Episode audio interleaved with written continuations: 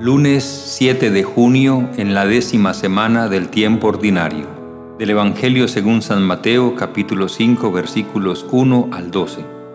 En aquel tiempo al ver Jesús el gentío subió a la montaña, se sentó y se acercaron sus discípulos, y él se puso a hablar enseñándoles. Dichosos los pobres en el espíritu, porque de ellos es el reino de los cielos. Dichosos los que lloran, porque ellos serán consolados. Dichosos los sufridos, porque ellos heredarán la tierra. Dichosos los que tienen hambre y sed de la justicia, porque ellos quedarán saciados. Dichosos los misericordiosos, porque ellos alcanzarán misericordia. Dichosos los limpios de corazón, porque ellos verán a Dios.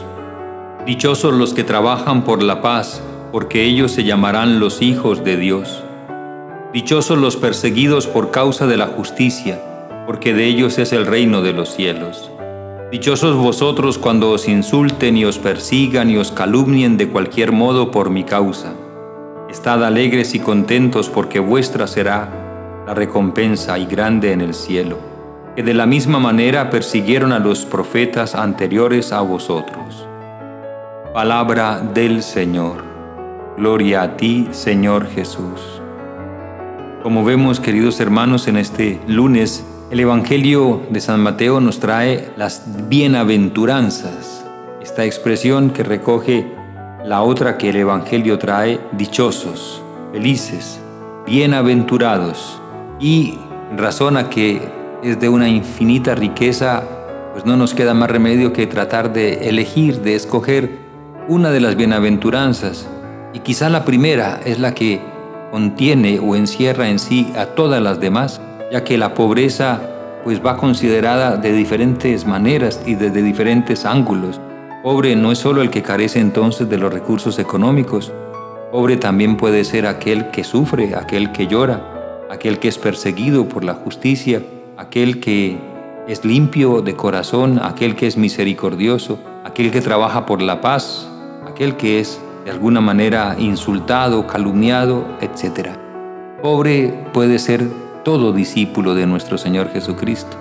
Así es que en la primera bienaventuranza podemos tomar entonces el modelo de todas las demás bienaventuranzas. Dichosos los pobres en el espíritu, porque de ellos es el reino de los cielos. Y aquí da a entender Jesús que Él mismo tiene una concepción de la pobreza pues muy amplia, integral. El mundo considera la pobreza una desgracia, una miseria, en cambio, el Evangelio de nuestro Señor Jesucristo dice, dichosos los pobres en el Espíritu. Como quien dice, el ideal de la vida es vivir la pobreza en la felicidad que Cristo promete. Una felicidad que tiene su origen en el futuro.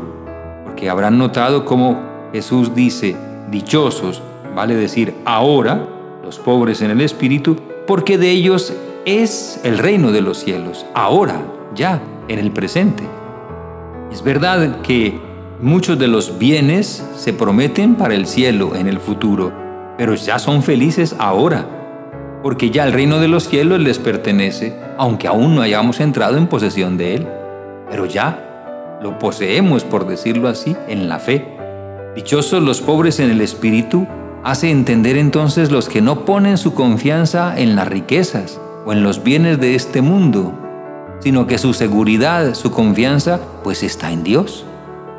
Y aunque humanamente hablando puedan resultar hasta pusilánimes a los ojos de los demás, en realidad son los fuertes, porque son los elegidos, son los que ponen su confianza en el que todo lo puede y están entonces con la gran ventaja de la fe, que es una gran ventaja la fe frente a las realidades de este mundo, porque Puede que muchos tengan grandes recursos económicos, materiales, intelectuales, políticos, pero si no tienen fe, pues precisamente no pueden confiar en el verdadero Dios.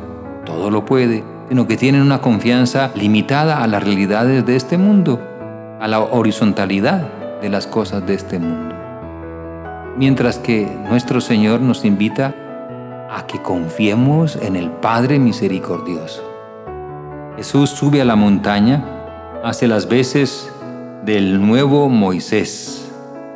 Y se sienta y se acercan sus discípulos, y él se pone a hablar enseñándoles. Jesús es el que hace las veces, sí, de un nuevo Moisés, pero también es el que hace las veces de Dios, porque es Dios. Y allá, así como Dios habló con Moisés en la, en la montaña, ahora Jesús habla con sus discípulos en la montaña y les enseña. Es el Dios vivo, es el Dios verdadero el que habla en los labios de Jesús. Es el Dios vivo que se revela en las enseñanzas de Jesús. Y es el Dios que hace nuevas todas las cosas y que hace incluso comprender a los discípulos desde ese momento y para siempre que la pobreza, si vivida delante de Dios, es la continua felicidad de ver la providencia en acto, en obra. Es la dinámica de la providencia que es inagotable. Y es la certeza de que se poseen los bienes que son necesarios, ya sea para llevar una vida digna, especialmente en caridad, pero también se poseen ya los bienes del cielo. Hoy supliquemos todos a nuestro Señor la gracia de poder vivir toda nuestra existencia con la certeza y la confianza de que Dios nos ve, de que Dios nos mira, que Dios es nuestro Padre y que cada uno de nosotros y todos juntos como nuevo pueblo de Dios somos protegidos por su providencia, por su mirada misericordiosa, que sabe bien de lo que tenemos necesidad y que sabe muy bien el cuándo, el cómo concedernos aquellos bienes, aquellos medios que necesitamos para cumplir nuestra misión en este mundo y lo que es más importante, alcanzar la herencia del reino de los cielos. Amén.